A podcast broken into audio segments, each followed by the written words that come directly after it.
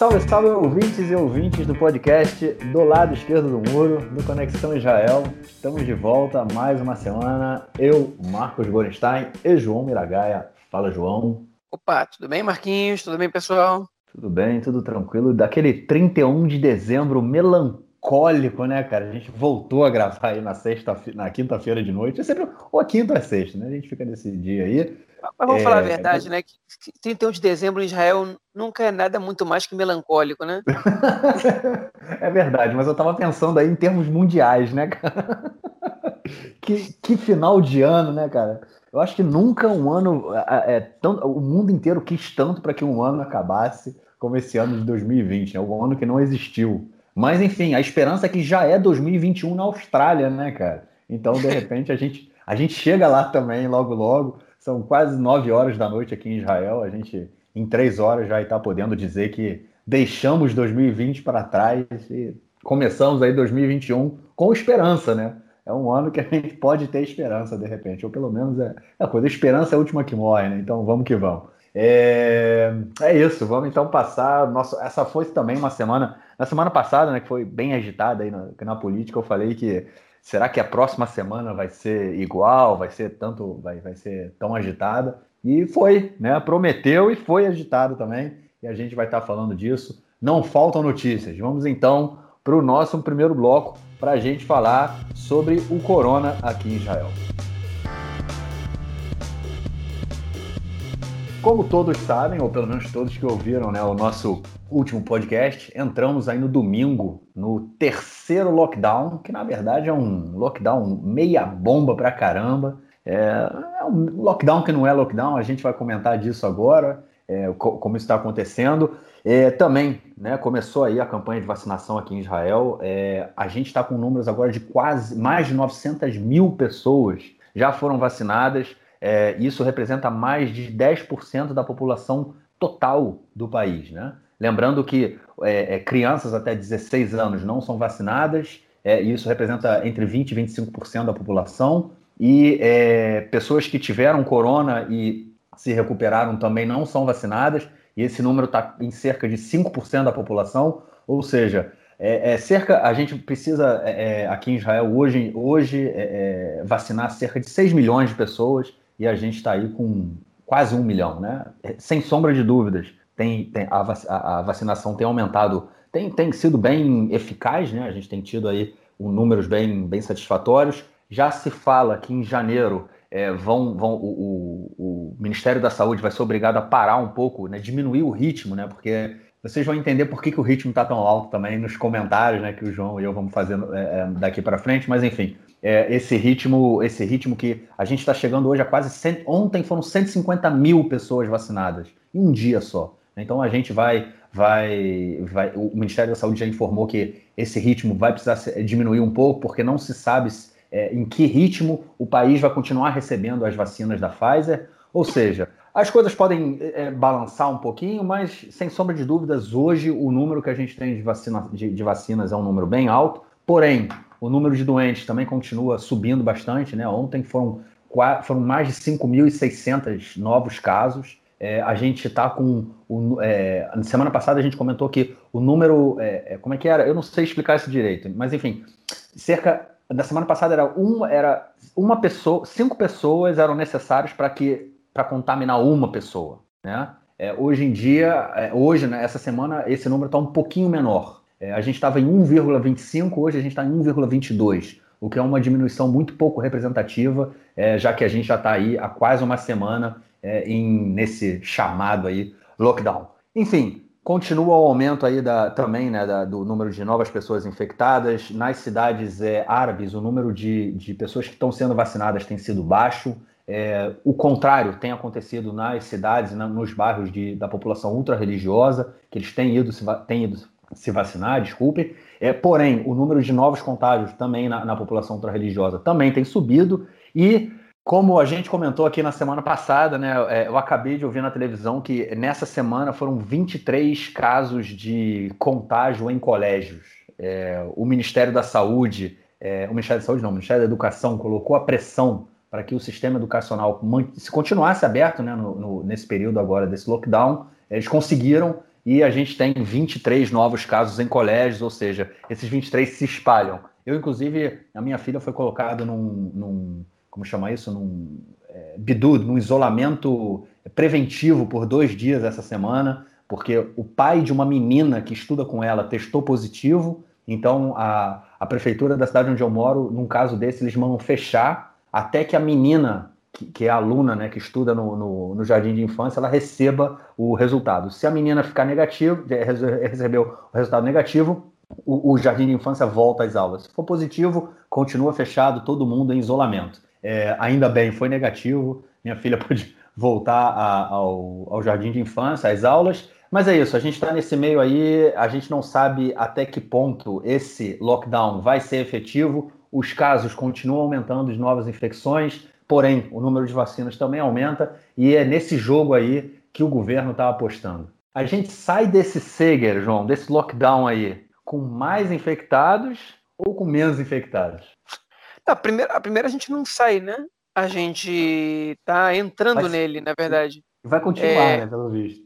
Pois é, a gente é, a gente está entrando nele porque ele como não está acontecendo exatamente, né, agora. Então é, enfim, essa é a situação que a gente que a gente está vivendo. É, o, o, esse lockdown ele não existe de verdade. As proibições que ele impõe elas são muito pequenas. Eu na segunda-feira, enfim, eu, eu, tenho eu tenho permissão de trabalhador essencial e eu é, dirigi bastante essa semana, andei por aí pelo país, até quatro ou cinco dias da semana, saí de carro para rodar por aí e, e o, tinha trânsito, né?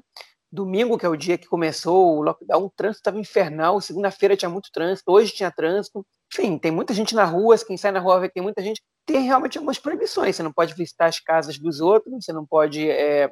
o comércio de rua está fechado, exceto quem, quem, quem comercializa produtos essenciais. É, o, é, enfim, o, as, as, lojas de comida não podem vender comida, assim, só, só podem pedir entrega, né? É, e os shoppings estão fechados. Isso é tudo.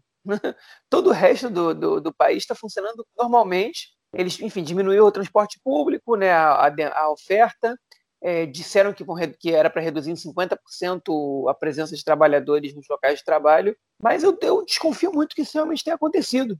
É, o, o, número de contágios não, não diminuiu e é, o, os profissionais do Ministério da Saúde eles já não têm mais nenhuma, nenhum pudor em dizer em rede nacional que, que essa, esse lockdown ele não serve para nada. Ele não funciona, né? não, não serve para nada, mas que tem muita dificuldade de ver estados realmente eficientes para isso. Né?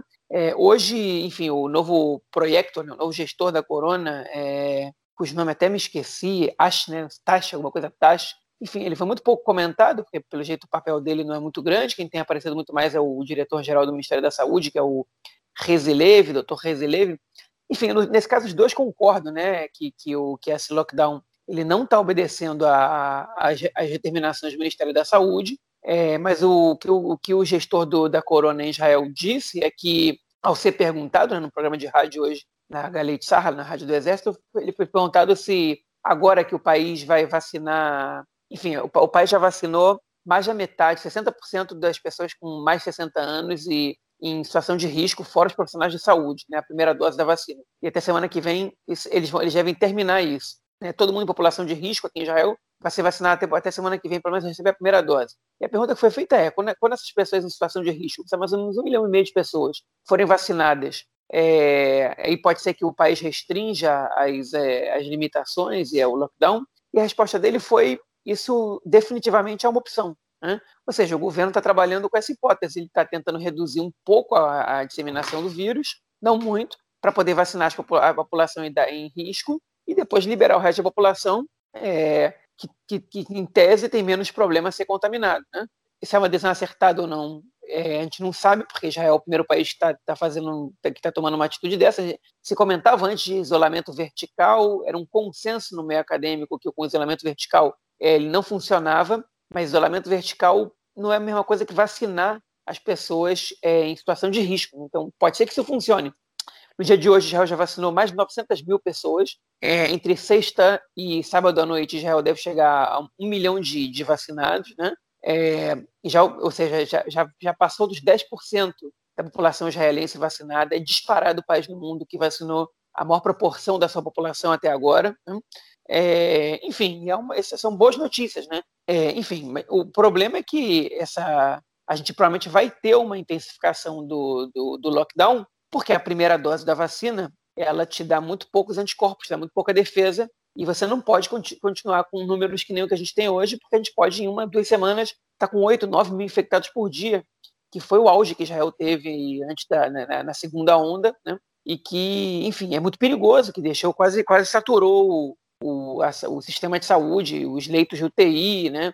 As internações dos hospitais. Então, enfim, é, alguma coisa tem que ser feita até que grande parte da população seja vacinada. Né? Como você comentou, Marquinhos, o, a população ultra-ortodoxa, né? ela ao mesmo tempo ela está indo se vacinar em grande número, é, mas ela também está se contaminando em grande número.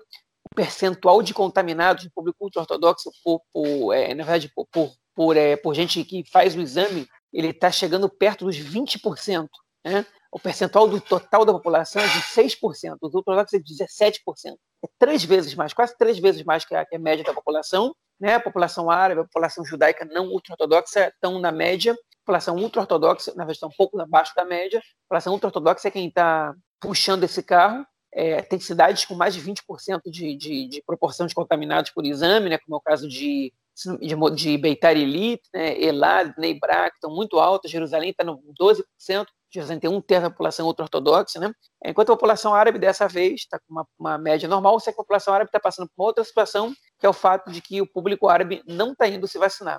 Né? Inclusive estão dizendo para aí que, que quem, quem, quem vai para as cidades árabes, ou para as aldeias árabes para se vacinar, consegue receber a vacina mesmo sem estar em população de, de, de risco, porque, enfim, as pessoas estão tendo muito pouco trabalho lá. Hoje também é, eu escutei entrevista com três, quatro expoentes do mundo árabe, entre políticos e, e prefeitos, né, entre deputados e prefeitos e lideranças comunitárias, e o que eles reclamaram é que tem muito pouca propaganda incentivando a vacinação é, na língua árabe nos meios de comunicação não digitais, né? e que a população árabe ainda é muito é, é presa aos meios de comunicação por escrito, a televisão e o rádio. Então eles estão cobrando isso. É, e eles mesmos disseram que vão dar o exemplo. O líder do partido Lista Unificada, né, o Ayman disse que amanhã vai vacinar os, o, o, pai e a mãe dele e que vai e que vai fazer uma gravação dessa vacinação dos pais e depois disse que vai circular pela, pelas aldeias árabes para incentivar a vacinação. Né? É, e ele está pedindo para o Ministério da Saúde para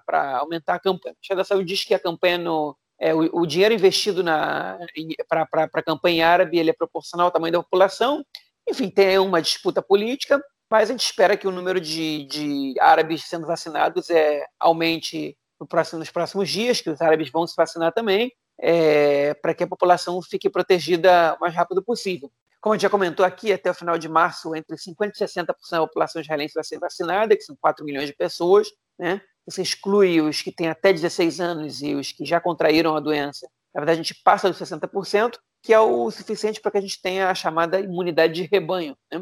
E aí a, a, disseminação do vírus em Israel vai, vai, vai ser muito mais baixa e o país tende a entrar na sua quase total normalidade, vamos dizer assim. Enfim, é, vamos esperar para ver, vamos torcer para que as coisas melhorem, mas enquanto isso, o vírus ser controlado agora, né? Porque a vacina, até que um milhão de pessoas estejam protegidas, um milhão e meio de pessoas mais vulneráveis, vai demorar mais um mês, porque até eles tomarem a segunda dose e o corpo produzir os anticorpos, né? É, são mais ou menos 10 dias depois da segunda dose. A segunda dose tem que ser tomada três semanas depois da primeira. Então, daqui para os que já tomaram para frente, são mais 30 dias. Então, tem que ter paciência, que no final de janeiro, início de fevereiro, essas pessoas vão estar protegidas. É isso. É... Vamos torcendo, então, para que esse ano aí de 2021 a gente possa trazer boas notícias e realmente que a gente atinja essa imunidade de rebanho. Agora, o que o, realmente me achou, o que me foi estranho nesse caso todo aí do corona, de, dessa, desse lockdown, é a, um comentário que é sobre a, a guerra entre os próprios ministérios, né? O que é uma guerra dentro do governo, a gente sabe que existe, porque é um governo que não se entende, né? Aquela coisa toda. A gente vai falar melhor disso no próximo bloco. Mas os ouvintes que nos acompanham já sabem, né, dessa realidade. Mas o que me impressiona, João, é essa é a disputa constante entre o Ministério da Saúde o Ministério da Educação e o Ministério do, do da, das Finanças. Até, hoje em dia, na verdade, a gente tem ouvido falar menos do Ministério das Finanças, ouvindo, no, caso do lockdown, foi mais o Ministério da Saúde e da Educação. É uma disputa impressionante entre os ministros, como se eles não, não, não fossem do mesmo governo, não fossem do mesmo time. Entendeu? Não há. É, é, um puxa para cá, um que aqui, um que ali. O, o, da, o da educação pressionando para que, o, que o, o, sistema educacional permaneça aberto. O da saúde falando para não abrir o sistema educacional, depois resolveu deixar o sistema educacional aberto. E a gente tem aí altos números de contágios também em colégios. Né? É, enfim, essa disputa entre o governo é, me deixa. Eu fico, eu fico, me assusta, porque parece que eles não falam a mesma, a mesma língua, parece que são duas políticas diferentes, como se eles não tivessem o mesmo objetivo, que, na minha opinião, deveria ser impedir né, a, a, o, o, contágio da, grande e completamente descontrolado da população israelense. Mas enfim, é isso. É isso que a gente tem para hoje, é isso que a gente teve para esse ano aí que está que tá acabando. Vamos para o nosso segundo bloco então, cara? Vamos nessa. Beleza, vamos lá. Segundo bloco para a gente falar da política israelense essa semana. É isso, entramos realmente na corrida eleitoral, né? Tudo que agora, semana passada, a gente já veio falando, partido daqui, partido dali, racha daqui, racha dali, sai gente do Likud, vai para o Partido Novo do Sar. E nessa semana as coisas continuaram, continuaram caminhando aí nessa, nessa linha, né, da gente, linha eleitoral aí, o novo quadro se, se desenhando. Um dos, dois dos principais eventos dessa semana foram a criação de dois novos partidos, um deles que foi criado é, pelo prefeito, atual prefeito de Tel Aviv, Ron Huldaí, que vai ter como seu, seu segundo nome né, na lista o atual ministro da Justiça, Avi Nisselkorn, que deixou o partido do Benny Gantz, azul e branco, e se juntou aí, como eu falei, ao partido é, do Ron Huldaí, que tem um nome interessante, chama Os Israelenses. O Ron Hudaí fez um discurso muito forte essa semana na televisão. Na minha opinião, um dos melhores discursos que eu já vi aqui em Israel de políticos falando. Foi, foi muito legal. Definiu posição, marcou política, falou ao que, veio, ao que veio. Não é igual o Benny Gantz, que até hoje a gente não sabe né, o que, que ele pensa, o que, que ele não pensa, mas enfim. O Ron Hudaí veio, trouxe, trouxe o, o ministro da, da Justiça com ele. Já, óbvio que sai pesquisa eleitoral aqui a cada dois dias, né? Já saiu aí com oito cadeiras na, nessa disputa é importante a gente dizer também que isso não quer, não quer dizer absolutamente nada. Ainda faltam mais dois meses para as eleições e tudo, tudo pode mudar. Mas, enfim, é o, é o, é o cenário que a gente tem hoje. E tem também a criação de outro partido que é de um ex-funcionário né, é, do Ministério da Saúde, do Ministério das Finanças, que também resolve agora concorrer às eleições. É o partido, o partido da economia, né, o partido que, enfim, que a questão central dele é a economia israelense. Essa corrida política aí, João, essa corrida eleitoral, até onde a gente vai, cara? Não, primeiro é. Enfim, eu vou comentar só o nome dos novos partidos. Né? Já, já é o quarto novo partido criado para essas eleições, sendo que um deles ainda não tem nome, né? Porque o Ofer Scheller, que era o, o vice-líder do, do Yeshatid, né? do partido do Yair Lapid, anunciou que depois de tentar é, liderar o partido, tentar convocar primárias e o Yair Lapid barrar as primárias, e cortar ele do grupo de WhatsApp e praticamente botar ele para fora, ele criou um partido e, e, ele não deu nome ainda para esse partido, mas esse partido já entrou na, nas pesquisas é, feitas ontem pelos principais canais de televisão. Né? É, e o canal 12 é o único que mostra o percentual dos partidos que não passam a cláusula de barreira. E o canal e o partido do, do Oferchella teve 0,8% dos votos, ou seja, é insignificante. O partido ainda sem nome. Os outros três partidos criados, né? O partido do Guidon Sar, que a gente já comentou aqui em outras edições, ele tem, ele é, chama Nova Esperança, né? Nome bem característico de partidos ultimamente criados em Israel, não muito, enfim, não muito é, é criativo, mas segue aí a linha. Né? Nome ruim, é um nome ruim, é um nome ruim. É, mas, mas é um nome comum. É um nome, né? É um Agora, os outros não vende dois... direito, não vende muito não, é, esse nome. Os outros dois partidos, eles parecem, parece piada, parece um programa de humor dando nome para os partidos. Né? Partido dos Israelenses, né? É uma, é uma piada, né?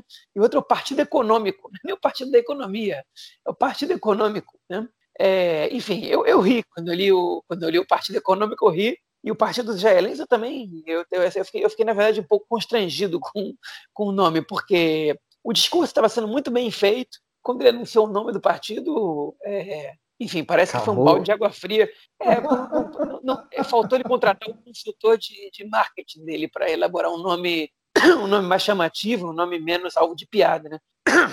Partido dos Israelenses. É, mas, enfim, é, o discurso foi muito bom. E agora em Israel virou moda, né? Você convocar pronunciamento público para entre as 8 e 9 da noite. E essa vez foi impressionante, porque o Benny Gantz convocou um pronunciamento para as 8h15 e o Huldaí também tinha convocado um pronunciamento para essa hora. E aí ele esperou do Benny Gantz acabar, deu 15 minutos, 15, 20 minutos para os jornais é, televisivos comentarem o discurso do Benny Gantz, o pronunciamento dele, e aí ele foi lá e fez o seu próprio pronunciamento. O pronunciamento do Benny Gantz também é notícia, obviamente, ele anunciou que o Azul e Branco vai concorrer às eleições, ele não, não, não disse no discurso dele que ele, que ele vai concorrer para ser primeiro-ministro, que ele quer trocar o Netanyahu, ou seja, ele já entendeu o que todo mundo já tinha entendido, ele não é, não é real que ele, que ele pretenda trocar o Netanyahu. O partido dele estava aparecendo com seis, sete cadeiras depois da criação do Nova Esperança, e agora com, com os partidos israelenses foi, caiu para quatro, cinco cadeiras, e ele já entendeu que se ele conseguir passar a cláusula de barreira já é muito. Essa semana teve uma debandada de cinco outros deputados do partido que já anunciaram que ou saem do partido. Na verdade, não são cinco. Cinco ele tirou do, do, do partido. Né?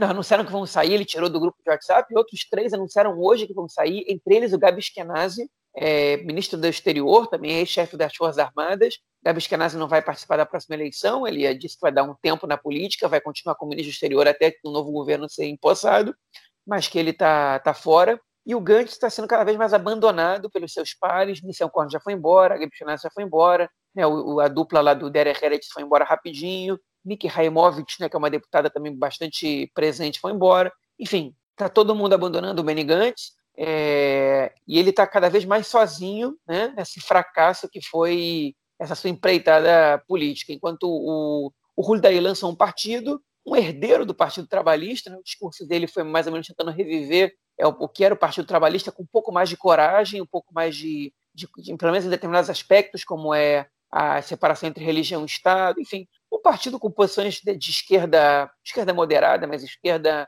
é, como a gente está acostumado a ver no resto do mundo, é que Israel não se assume, ele não usou a palavra esquerda, mas mas está na cara, né? Ele se apresenta mais como centro-esquerda. Eu diria que é uma esquerda moderada. chamar de esquerda é xingamento, né, cara? Então o cara evita, né? Popular. popular. Né? Mas, é, enfim, mas, é, mas ele apareceu com oito, nove cadeiras nas pesquisas, que para mim é, é pouco né? Porque as primeiras pesquisas que são injeção de ânimo, um dia depois quando ele criou o partido, é, em geral você, é, é como Israel eles usam o termo momentum, né? Que tipo se aproveita, é o timing, né? E ele não, não surgiu aí com muita força. Então ele vai precisar de algumas aquisições importantes para poder impulsionar o próprio partido. Senão, é, o partido dele vai cair e pode ser que termine aí com quatro, cinco cadeiras, mas a gente não sabe o que vai acontecer. Pode ser que eles se juntem com o Yeshatid, pode ser que se juntem com Meret, pode ser que se juntem sei lá com quem né? Com, enfim, a gente tem que esperar para ver, porque até 4 de fevereiro, quando as listas vão ser registradas né, para as eleições, e aí já não pode mais mudar de partido, não pode mais fazer fusão, tudo pode acontecer. Né? E ali, depois de 4 de fevereiro, a gente vai poder analisar as pesquisas já, é, já sem esperar grandes mudanças. Né? Enfim, porque uma junção de dois partidos ou aquisição de algum nome importante é, podem mudar o cenário, enfim, bastante.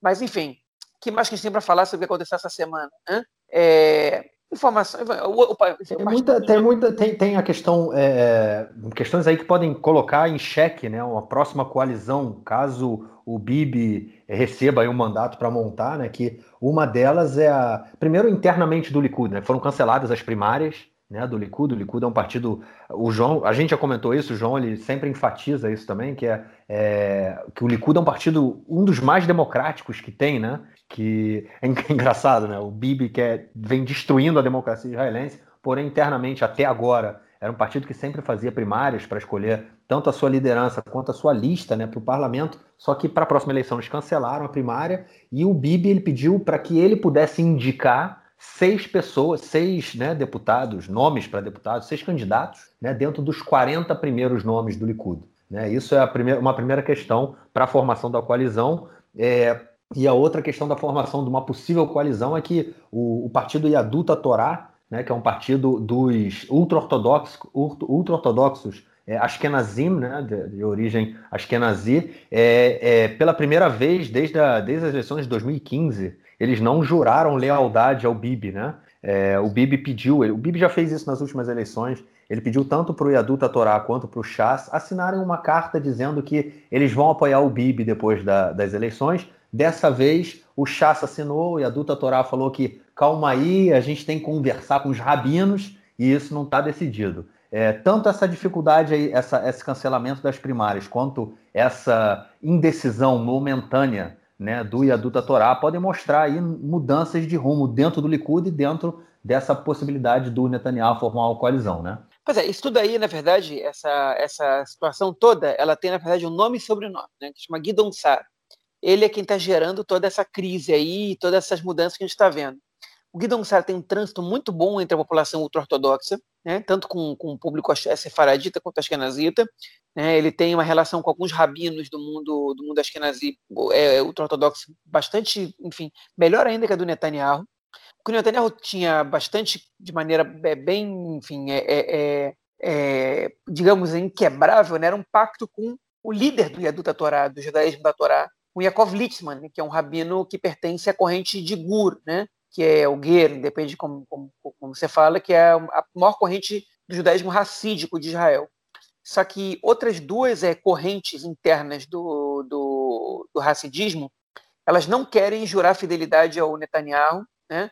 também pela relação que eles têm com o Guidon Sá e também porque eles estão insatisfeitos com a liderança do Litzman no bloco, né? que são as correntes de é, Belitz e a outra agora não me lembro qual é, são correntes racísticas também, inclusive a corrente de Belitz quer tomar o lugar da corrente de Vishnitz é, nos, nos, primeiros nomes do partido, eles querem, eles dizem que a comunidade deles é maior do que assim, é, assim são decididas as, a representação dos judeus na Torá, são, são pelas maiores correntes né, internas ali, pelo menos no mundo racídico. Então, Gura é a maior corrente, enfim, não lembro qual é a segunda, a terceira é Visnitz, a quarta é Belis, e a de Belis estão dizendo que eles são maiores que Visnitz e estão querendo agora o, é, um lugar na frente, estão com medo de ter menos cadeiras nas próximas eleições e aí ter, perder o seu representante, enfim, uma questão de força política. E eles, esses dois deputados, eles disseram, né, na verdade, essas duas correntes mandaram um recado para o Litzman, que é o seguinte, você pode continuar sendo o número um do partido, ou, ou, ou a tua corrente, mas a gente aqui é, são dois votos que você não, vai, não pode garantir para o Netanyahu. A gente não sabe se vai indicar ele para primeiro-ministro e não sabe se quer compor o governo com ele.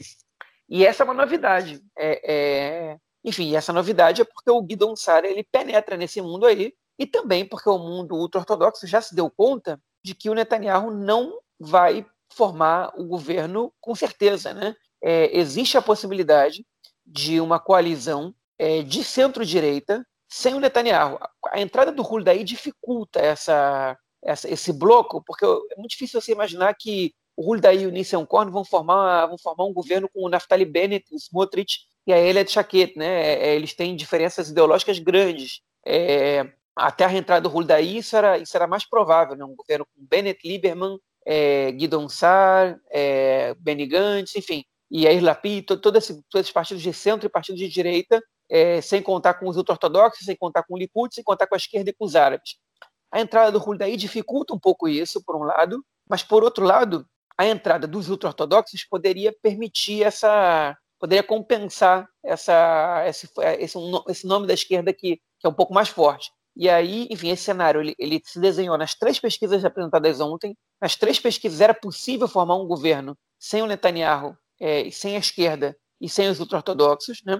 É, e agora, enfim, nesse, nesse, momento que a gente está passando agora, os ortodoxos estão vendo claramente que eles podem perder o lugar no governo. Isso para eles não é interessante. É, e eles podem, por fim, formar o governo com outro, com, com outro bloco. Né? O Lieberman já anunciou, é, para poder ganhar voto também, obviamente, o discurso dele é muito, é muito eleitoreiro, que vai exigir casamento civil, transporte público no sábado, é, não lembro mais o que, e lei do alistamento, pois é, e o Ministério das Finanças, para qualquer governo que ele vá, é, anunciou isso, mas o principal são as três primeiras coisas que ele disse, que são, são que tem a ver com a separação entre religião e Estado, ou seja, o que ele está dizendo é, é ou eu ou os ultra-ortodoxos, e ele pode, nessa brincadeira aí, é, enfim, ele pode até ganhar uma, duas cadeiras a mais e ficar na oposição mesmo, porque os ortodoxos vão continuar no poder, porque você não, não, não, você não troca 16 cadeiras por oito, né? É, então aí o Lieberman está tentando ganhar os votos que os outros partidos de centro e de direita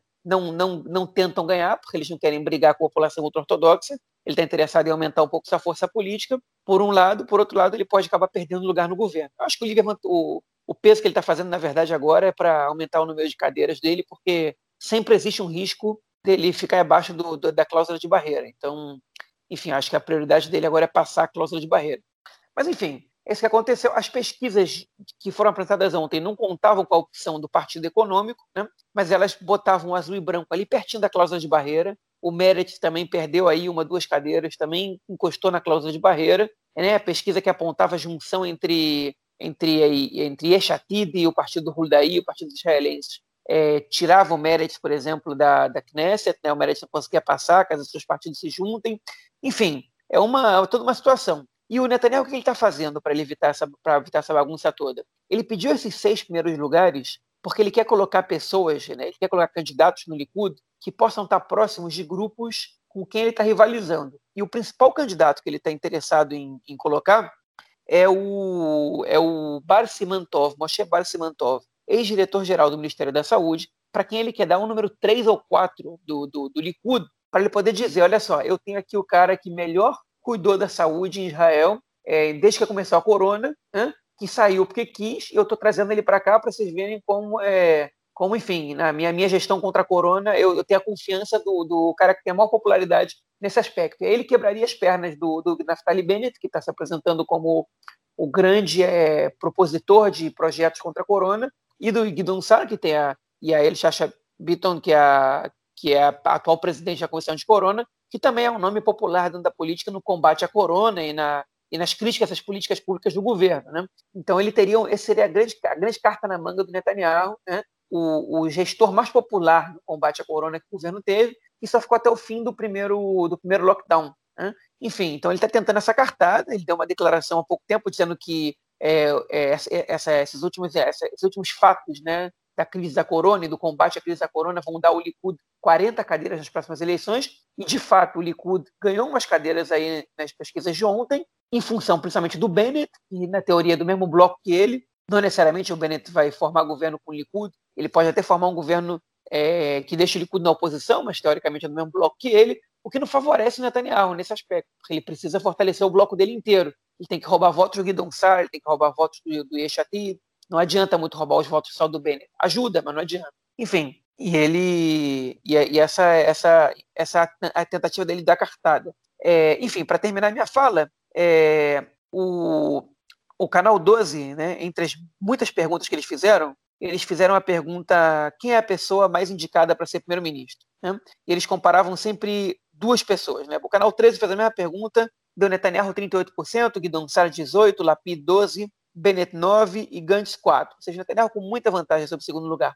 O canal 12 fez a pergunta diferente. Ele colocou só duas pessoas cada vez. O Netanyahu e mais um. E aí, olha só, para vocês entenderem. Netanyahu contra Gantz. 37 para Netanyahu, 17 para o Gantz, 45, 41 nenhum dos dois. Netanyahu contra Lapid. 38 Netanyahu, 22 Lapid, 35 nenhum dos dois. Netanyahu Huldaí. 37 Netanyahu, 22 Huldaí, 35 nenhum dos dois. Netanyahu Bennett, 33 Netanyahu, 23 Bennett, 39 nenhum dos dois. E atenção, Netanyahu Guidon Sar, 34 Netanyahu, 32 Guidon Sar, 28% nenhum dos dois. Isso explica porque o Guidon Sar está em segundo lugar nas pesquisas. Hein? Muita gente da população israelense. Né? Esse é, é praticamente um empate técnico. É ver o Guidon Sar quase tão adequado quanto o Netanyahu, ou mais adequado que o Netanyahu, né? para ser primeiro-ministro do país. É, o que não é comum né? É, no, a gente vê isso, Netanyahu há muitos anos ser visto como único, único, único, e o Guidon Sara, mesmo com 10, 12 cadeiras a menos, encosta ali. E isso é, é, pode dar para ele uma força, né? Que ele para que ele consiga juntar em sua órbita os partidos que os partidos do Raklo Bibi, como se diz em hebraico, que é qualquer coisa menos o Bibi, é, e que, enfim, eles possam se juntar em sua órbita e é, ajudá-lo a derrubar o Netanyahu. Né? É, a grande questão é o que, que, que significa, né? É, o Guidon Sar é um, é um político de direita, mais à direita que o Netanyahu, e, enfim, tirando com exceção das questões de interesse pessoal da, da, da gestão do Netanyahu em função do seu próprio interesse e da destruição da democracia para, ou pelo menos de alguns, é, de alguns é, elementos da democracia israelense é, para que ele seja para impedir que ele seja julgado, para que ele possa de alguma, alguma, maneira receber imunidade, com exceção dessa questão, que a gente não sabe de que maneira o Guidon Sar ia atuar, é, a política do Guidon Sar ela ia ser semelhante do Netanyahu ou mais à direita, e impressiona. A gente vê né, que os votos que ele está ganhando agora, grande parte dos votos que ele está tendo agora, são votos que há um ano atrás eram do azul e branco, e que há quatro anos atrás eram do Partido Trabalhista. Né? Isso impressiona é, como a esquerda está disposta a, a, não é qualquer coisa, mas é praticamente qualquer coisa para poder derrubar o Netanyahu, né? Enfim, e, e pode ser que derrube. O preço para isso é que a gente vai conferir depois.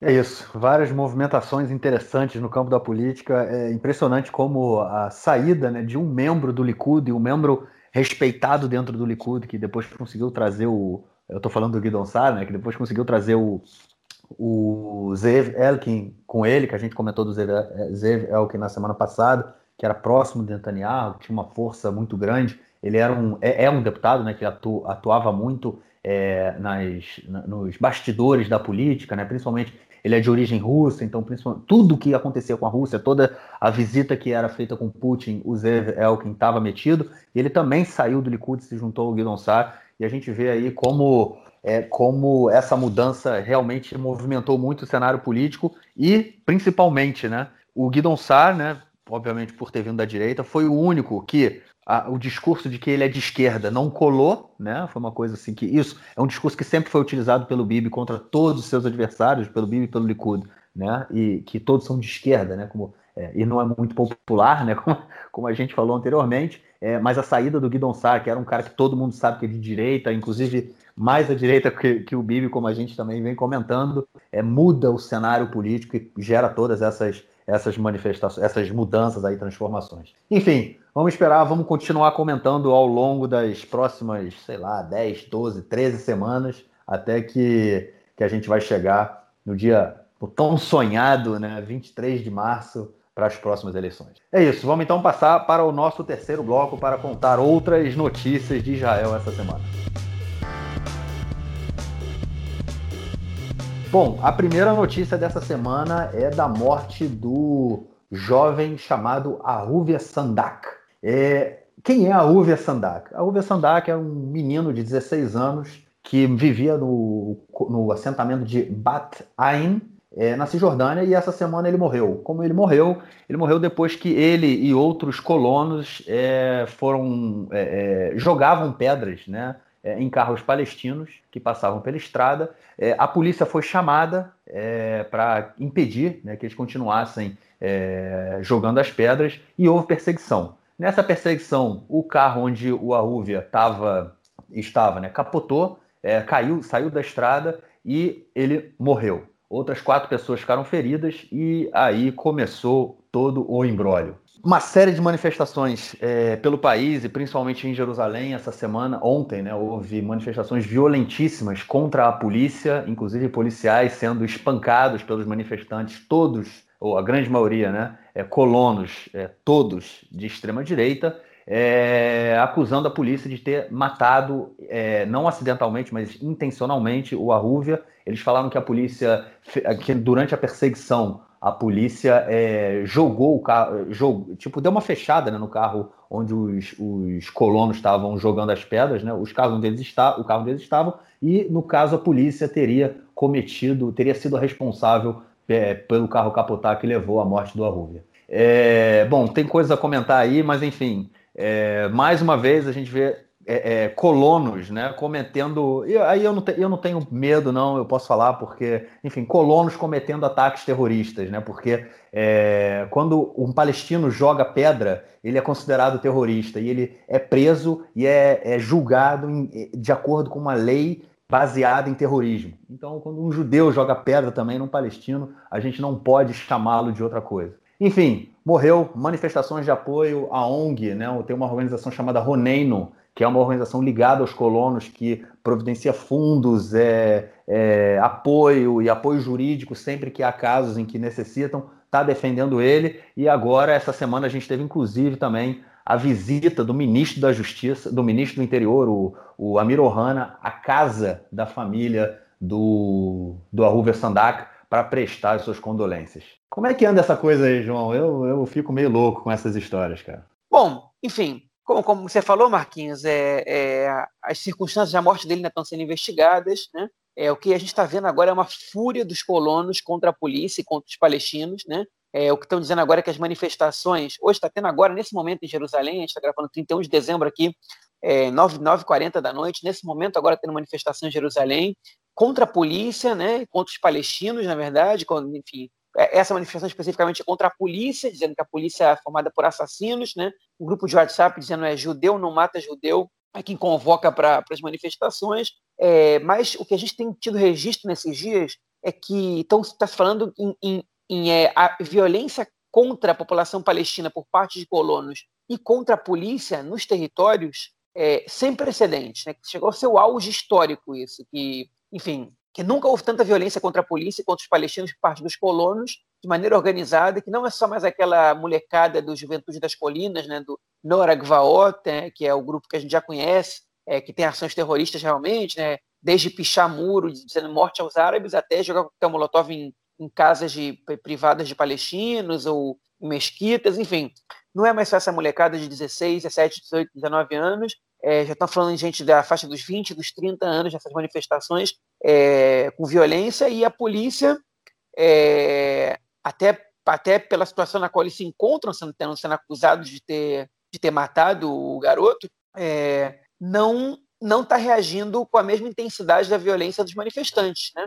Um outro dia, 34 pessoas foram presas numa outra manifestação, mas a maioria já foi solta, só que a polícia está apanhando mais que batendo. Né? É, é, essa é a realidade. Enfim, está é, tá saindo de controle, na verdade. Essa, essa expressão que a gente está escutando aí pela, pelos meios de comunicação. A violência no, nos territórios, por parte dos colonos, está saindo de controle e, enfim, é, essa semana está para ser escolhido aí, está para ser, tá ser, ser empossado o novo chefe da polícia, depois de dois anos, o novo comandante-geral da polícia, que é um sujeito que, que ele foi criticado em seu momento por ter por ter usado de balas de borracha e muita violência para conter manifestações dos colonos. Né? Curioso que ele vai ser empossado logo agora, no momento que, que de maior fúria dos colonos contra a polícia. É, mas, enfim, é, triste situação, né? Porque triste ver que esses jovens estão envolvidos com esse tipo de coisa. Triste o garoto morreu, né?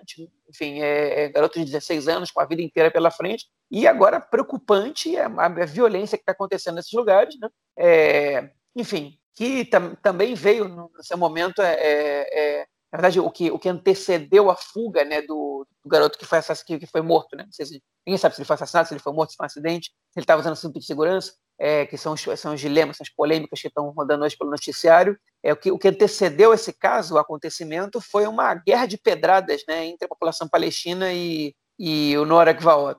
Né? Então, é, a tensão já veio desde antes, mas agora ela se ampliou e ela também é contra a polícia, é, e é um momento de escalada de, de violência que é, seria bom que parasse rápido, antes que, enfim, se a polícia está perdendo o controle, talvez seja a hora do exército interceder ali e colocar as coisas sob controle, porque, enfim, porque, primeiro porque os territórios, eles às vezes são jurisdição do exército, e segundo porque é, a polícia está numa situação bastante desconfortável agora para atuar contra essa, essa comunidade. Mas, enfim.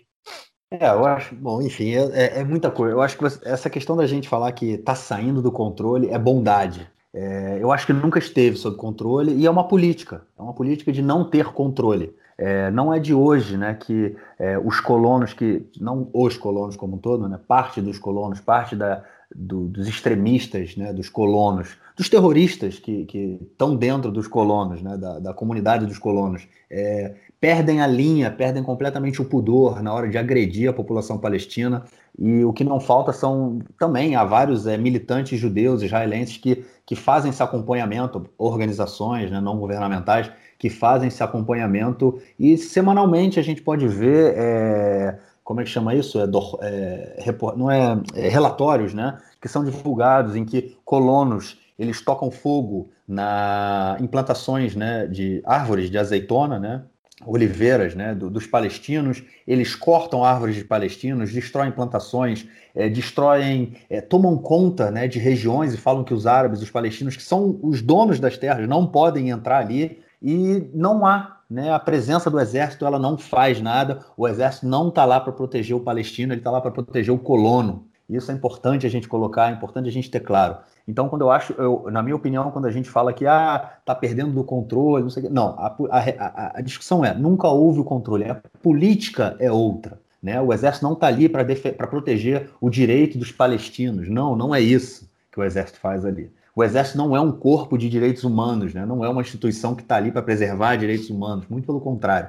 O exército está ali com uma posição, com uma postura, com uma política. E não é de hoje que a violência nos territórios ocupados é, é grande, pode ser que hoje a gente esteja em níveis, em níveis alarmantes, é, mas é, é, é, é, algo constante, é algo diário, é algo que está ali presente todo o tempo. Então, e o que mais é interessante nessa discussão toda é que os colonos eles conseguem pautar o, o, o, a discussão e como a discussão é feita, porque ninguém está aqui pensando o que, que o cara, um garoto de 16 anos, estava fazendo jogando pedra em carros palestinos. Lembrando que há cerca de dois anos atrás, um incidente muito, muito parecido com esse, é, inclusive com, com jovens que moram na cidade de Modi'in Ilit, é, que é bem no centro do país, entre Jerusalém e, e, e Tel Aviv. Eles, nesse um, um, caso bem parecido, eles jogavam pedras em carros palestinos. Uma das pedras atravessou o, o vidro do para, o vidro frontal né, da frente do carro e matou uma mulher.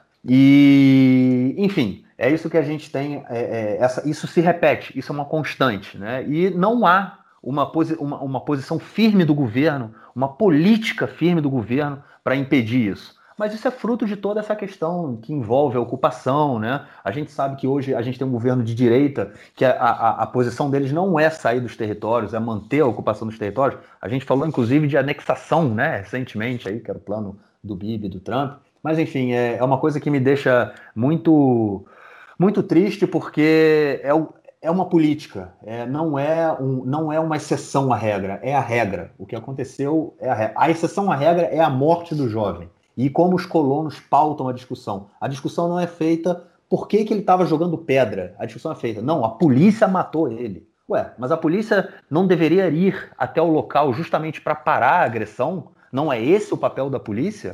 Ou a polícia só teria esse papel se o, o agressor fosse um palestino? Enfim, é uma discussão inversa que é feita e os colonos conseguem pautar a opinião pública, é, eles, eles fazem a opinião pública discutir de acordo com o que eles querem e da, a, é, é do ponto de vista que eles querem. E isso é extremamente preocupante é, para uma democracia, né? para um, um país onde a gente queira que é, a violência não aconteça, esse tipo de violência não aconteça e que principalmente os poderes do Estado sejam, sejam é, respeitados. Né? Mas enfim, é o que a gente tem para hoje. Algo mais a declarar, João, sobre essa notícia ou vamos para a próxima? Podemos passar.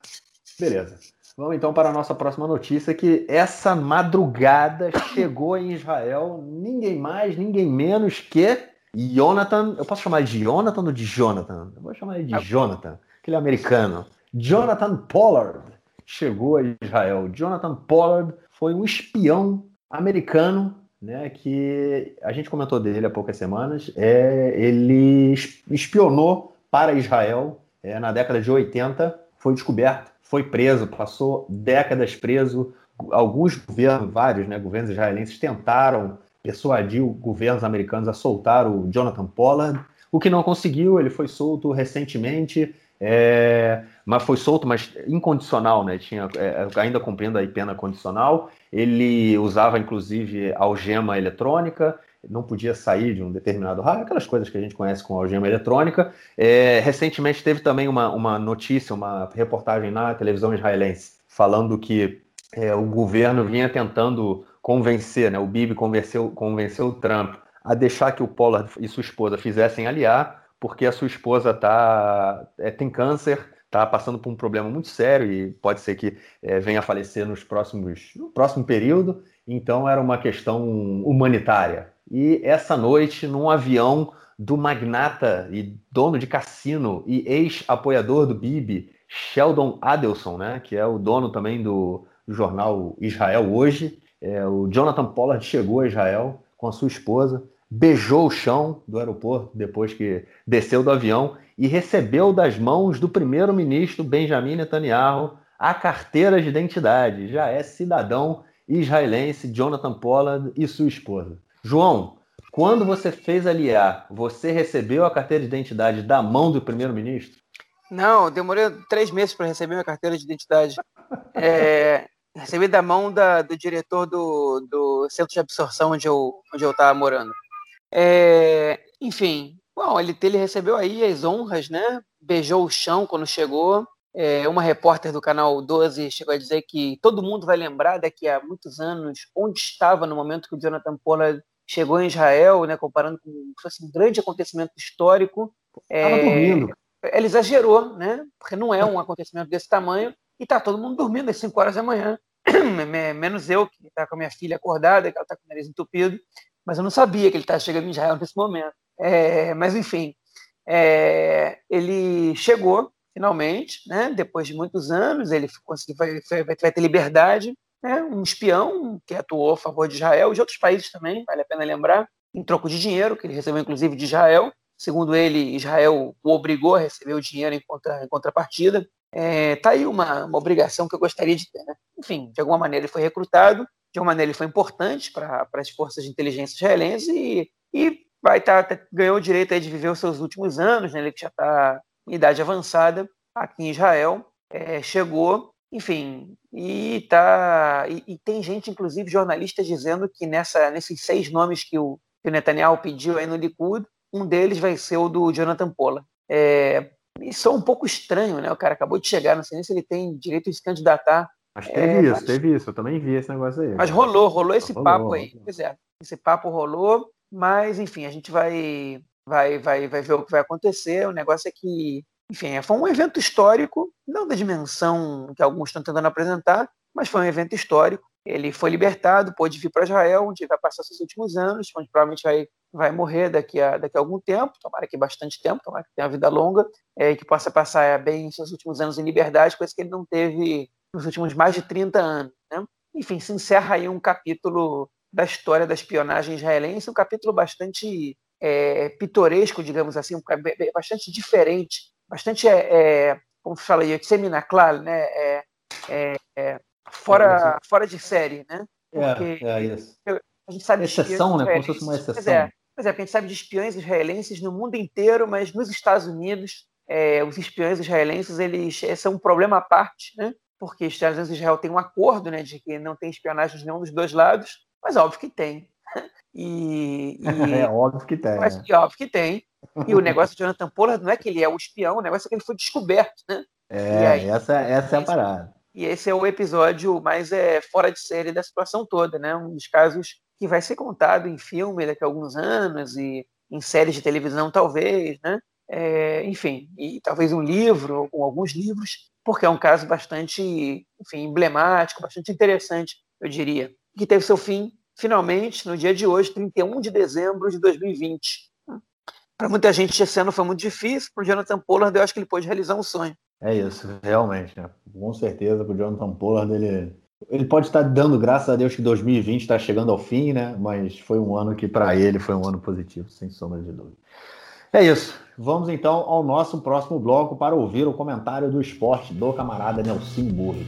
Manda, Nelson!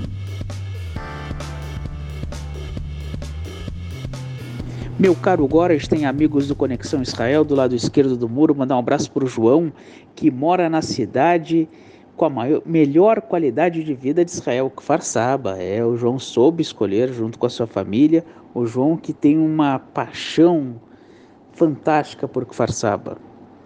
Quero falar do Apoel Haifa no basquete. O Apoel Haifa no basquete que subiu da segunda liga para a primeira liga e é o quarto colocado no atual momento, venceu o seu penúltimo jogo no clássico local aqui de Haifa contra o Maccabi 100 a 91 e ontem venceu o Apolo Bercheva 101 a 91. O Apolo Haifa subindo vertiginosamente e querendo galgar um espaço nos playoffs. Vamos ver, vamos aguardar aí. Um feliz ano novo a todos e até a próxima. Valeu, Nelsinho, obrigadão pela notícia e é óbvio, te esperamos na semana que vem. Nelsinho, na semana passada disse que eu estava comemorando Natal. eu estava voltando de uma viagem no curso que eu estou fazendo, pedi uma pizza aí, Nelson. A gente não comemora Natal aqui em casa, não. Obrigado pela lembrança. Ah. Aproveitei para mandar um feliz ano novo aí pro Nelson, para todo mundo aí. Né? É. Nelson que não vai poder, não vai poder comemorar o ano novo dele comendo falafel que ele gosta porque tá tudo fechado, as lojinhas de falafel. A não ser que ele encontre, falafel takeaway, né, cara? Ele consegue. É, é, pode ser, deve ter. Ou é, não, não sei se é essa hora da noite. Ou pode comprar o pozinho do falafel e misturar lá com água, não sei o que, com ovo e, e, fazer depois em casa também, que isso é gostoso também, no mercado, enfim. É isso aí. João, isso, isso, aí pareceu uma das coisas mais nojentas que eu já imaginei para comer, cara. Não, olha, Pozinho de falafel para misturar com ovo e água, cara. Posso contar uma coisa? Eu não lembro se é com ovo, com água. Esses pozinhos já...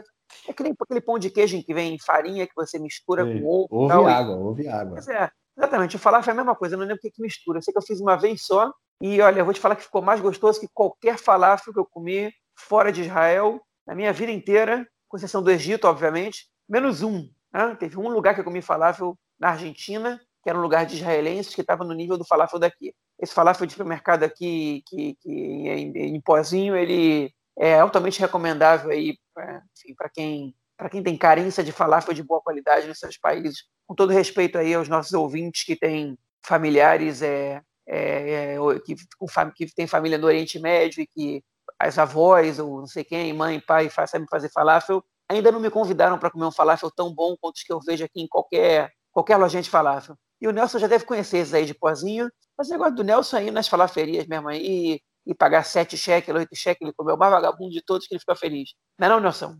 Isso aí. Feliz ano novo aí para todo mundo, vai ser parquinhos para o Nelson, para os ouvintes aí que aguentaram a gente esse ano inteiro, e esperamos que em 2021 a gente não fale tanto de corona. É isso, é real isso, né, cara? É que então feliz ano novo aí para vocês, para todos os ouvintes também. E é, é, isso que você falou, que a gente fale menos de corona. É, a gente, a gente sempre, eu sempre dou uma olhada na, nas pautas, nos nomes né, dos episódios que, que a gente vê o que, que a gente debateu aí nas pautas. E tem muito corona. Deixa essa pandemia, chega de pandemia e que o ano de 2001, 2021 seja com muita saúde para todo mundo. João, Grande abraço e a gente se fala na semana que vem, então. Falou, Marquinhos. Abraço. Até semana que vem. Tchau, tchau.